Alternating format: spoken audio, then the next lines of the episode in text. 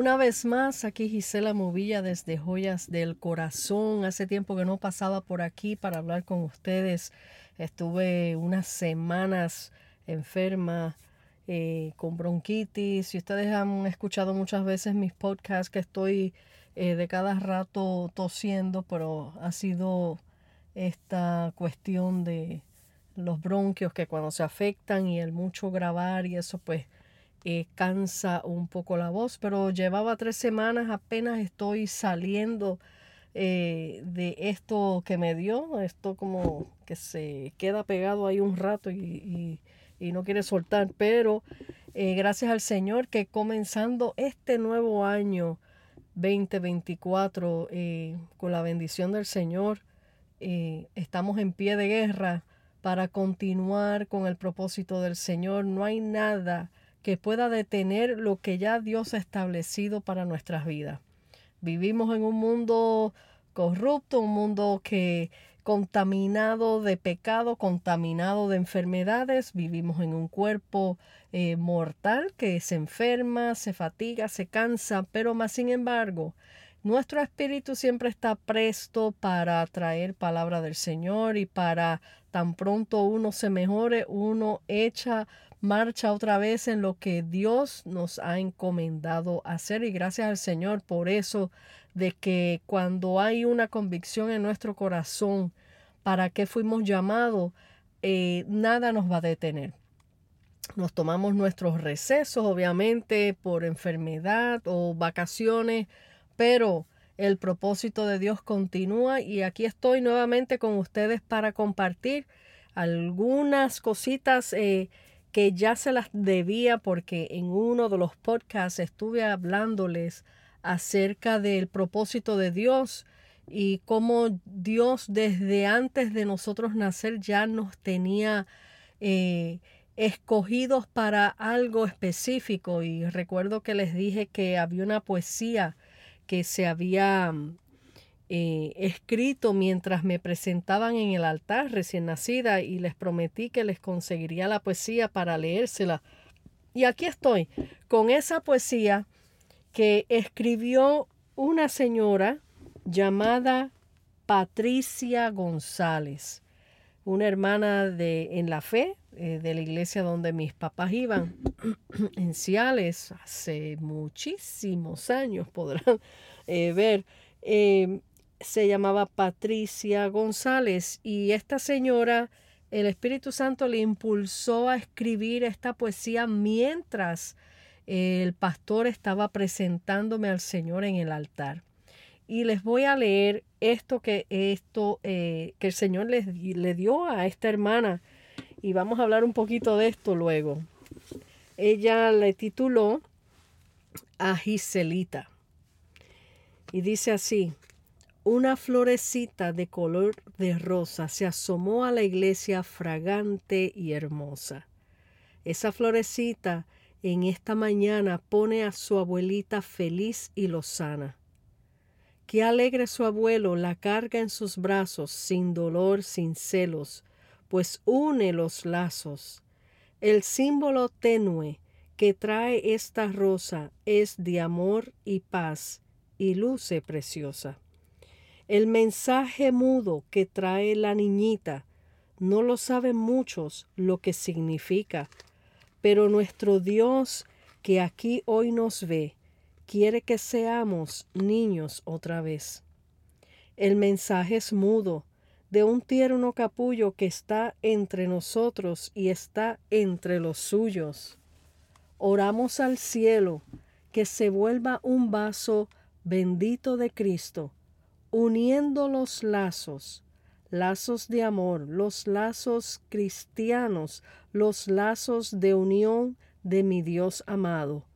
Bendito los niños que unen a sus padres, que unen a la iglesia, que unen los hogares.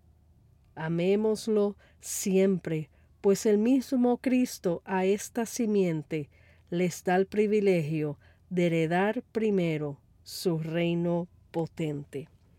Ese fue el poema que esta señora, esta hermana Patricia, fue escribiendo, hay algo bien curioso en este poema y es que yo lo subrayé para recordar bien el punto clave donde el Señor le estaba hablando a ella en este poema en qué Dios eh, usaría mi persona en su propósito, que es lo que Dios ha hecho con los años y cuando comencé a trabajar en el ministerio para el Señor, eh, eh, ha cumplido su palabra en el sentir de, de el Señor me dio por su gracia eh, un ministerio para trabajar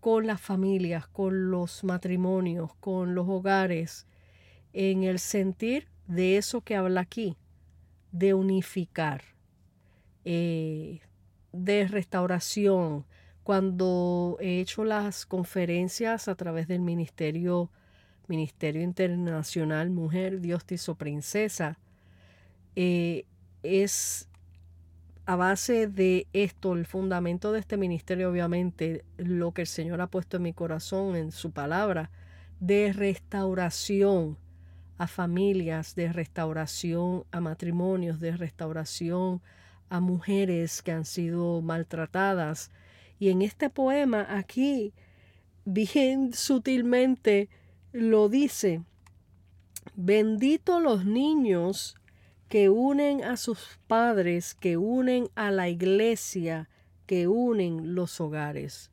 So ahí básicamente eh, está hablando de las cosas que el Señor me ha venido usando es en en la restauración de, los hogares, aquí hablando de los padres, eh, en la, eh, también hablando de la unidad dentro de la iglesia y donde también eh, por la gracia del Señor he ido a ministrar también, ha sido también mensajes para, para unidad, para unificación del pueblo de Dios, de, de, de, o sea, el Señor básicamente no quiere ningún tipo de división, tanto como en la familia como dentro de las iglesias. So, básicamente eh, en eso es que el Señor, por su gracia, me ha dirigido. Y si ustedes se fijan, eh, la mayor parte de los mensajes que traigo eh, también es un mensaje cristocéntrico, claro está, bíblico, pero es de restauración y es de levantar al pueblo de Dios en la fe y de unificar las familias y de, y de que la familia se vea a través de los ojos de Cristo, no a través de sus propias opiniones ni y cómo yo quiero hacer las cosas, sino a través de los ojos de Jesucristo. Así que eh, le doy toda la gloria, toda la honra al Señor por esto, que a pesar de mis debilidades, a pesar de, de cómo yo sea, de mis imperfecciones, porque soy un ser humano que me equivoco, que quizás tropiece, que, que quizás tenga mis momentos difíciles, mas sin embargo Él quiso, por su gracia, escogerme para hacer su obra. Eh, y qué hermoso es ver que desde antes de nacer ya el Señor traía ese propósito en mi vida y sabrá Dios qué otras cosas trae en el camino porque hasta que no lleguemos a, a la totalidad de estar ya ante su presencia, seguimos trabajando para el reino de los cielos, seguimos descubriendo cosas nuevas en, el, en lo que el Señor trae en su agenda para con nosotros, no cosas nuevas de, estoy hablando de que no hayamos escuchado de la palabra, sino eh, la agenda que el Señor trae para cada uno de nosotros de acuerdo a su voluntad.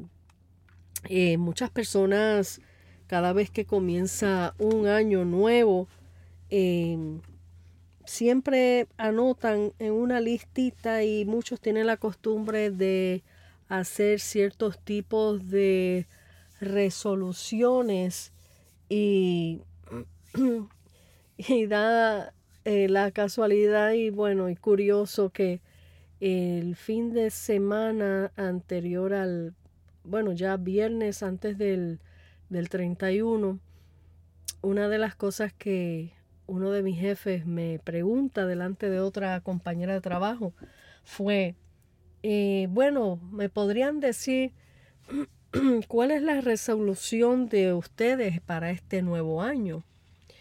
Y yo rápidamente le contesté y le dije, mira, yo no hago resoluciones porque yo dependo del que tiene mi vida en sus manos.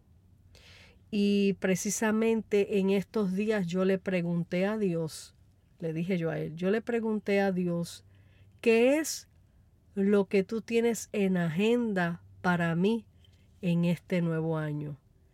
¿Cuál es tu propósito? ¿Qué es lo que tú quieres hacer conmigo? ¿Qué es lo que tú quieres que yo haga? Eh, aquí, Señor, yo dependo de ti 100%. Cuando yo le dije eso, él se quedó mudo, me miró así como con una cara de, como que no podía, no, no pudo opinar, no pudo decir nada. Así que es una manera de uno dejar un testimonio claro eh, y no, no juzgo al que haga sus resoluciones, no siempre uno tiene que tener ciertas metas en la vida. Pero una cosa sí yo les dije, eh, Sí, porque la compañera, ella contestó, no, yo hago, mis yo hago mi propia vida, yo soy mi propio Dios, yo soy... Y yo le dije, pero si yo lo fuera a ser yo misma, yo me destruiría. Porque el peor enemigo eres tú mismo fuera del propósito de Dios, fuera de las manos de Dios. Por eso, amigos, nosotros tenemos que depender 100% de nuestro Señor, de nuestro Dios, nuestro Creador, porque Él sabe mejor. Y desde antes de nosotros nacer ya Él tenía escrito nuestra historia, ya Él lo sabía todo. Así que es mejor caminar por las páginas del libro de nuestra vida de acuerdo al autor, al autor, al que escribió ese, ese libro maravilloso de tu vida y decirle a ese autor, pásame la página, voy a caminar en pos de la próxima página. ¿Qué es lo que tú quieres hacer conmigo?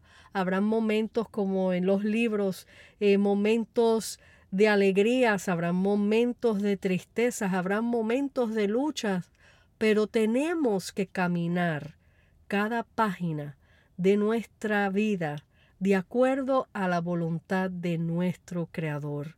Porque al final de todo, el final del libro de tu vida, siempre con Él, si es con Él, va a ser un final feliz. Así es que nunca, nunca pienses que tu vida se basa de tus opiniones y de lo que tú crees que puedas hacer, de lo que tú eh, eh, planifica, sí podemos hacer planes, sí podemos, tenemos que trabajar, muchos tienen que estudiar, pueden hacer todos estos planes. Pero acuérdense que la palabra dice en Jeremías 29:11 que dice el Señor, mis pensamientos no son vuestros pensamientos, lo que tú piensas no es lo que yo pienso para ti. Y, y él mismo dice, y vuestros caminos no son eh, mis caminos. O sea, los caminos del Señor son para darnos paz y darnos el fin que esperamos. ¿Cuál es ese fin que esperamos? Es tener la plenitud completa de esa felicidad que solamente Cristo y el reino de los cielos y una eternidad asegurada nos puede dar. Así que, amigo, yo te dejo con estas breves palabras para que medites, medites en ellas y le preguntes a tu Creador, a tu Señor, ¿qué es lo que tú quieres hacer de mi vida? ¿Para qué fui creado, Señor? Cumple tu propósito en mi vida y hágase tu voluntad. Ayúdame a entender cuál es tu voluntad. Ayúdame a entender a caminar tras tus pisadas, tras tu voluntad, lo que tú tengas trazado para mí. Y no me dejes tomar un paso a la ligera, a la izquierda o a la derecha, sino enfocarme solamente en ti. Hay momentos que Él va a permitir que tropieces un poco para que te des cuenta que sin Él nada podrás hacer. Así que Dios te bendiga, Dios te guarde. Espero que este breve mensaje haya ministrado tu corazón, te haya tocado y compártelo con otro. Que veas que Dios tiene un plan perfecto para cada uno de nuestras vidas. Dios te bendiga, Dios te guarde. Aquí te deja tu amiga y hermana en Cristo, Gisela Movilla, desde Joyas del Corazón. Hasta la próxima.